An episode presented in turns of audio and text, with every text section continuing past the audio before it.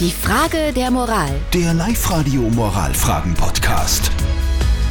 Unsere heutige Frage der Moral kommt von der Conny aus Mauthausen, die uns geschrieben hat, dass einmal im Monat bei ihr zu Hause es so eine Freunderunde gibt, wo abwechselnd Pärchen die anderen Pärchen zum Essen und zum Trinken einladen.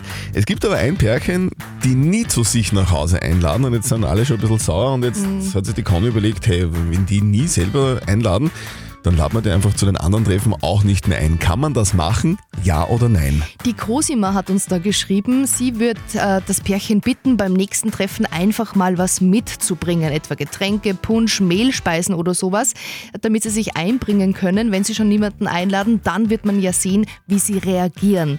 Der Pascal schreibt uns aber, auf keinen Fall mehr einladen, kann doch nicht sein, dass die immer bei den anderen schnorren und selbst nie was geben. Das hat mit Freundschaft nichts zu tun. Also, was soll die Freundesrunde machen? Ist es okay, wenn man das eine Pärchen dann einfach nie mehr einladet, weil die es zu sich selbst nie einladen?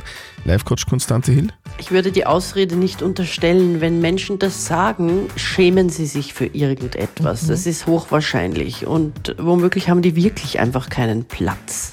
Aha.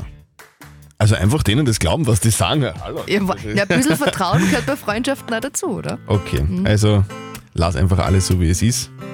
Vielleicht haben die wirklich ein Problem zu Hause, gell? Und lade jetzt einfach öfter ein, dann passt es ja auch. Die Frage der Moral. Der Live-Radio Moralfragen-Podcast.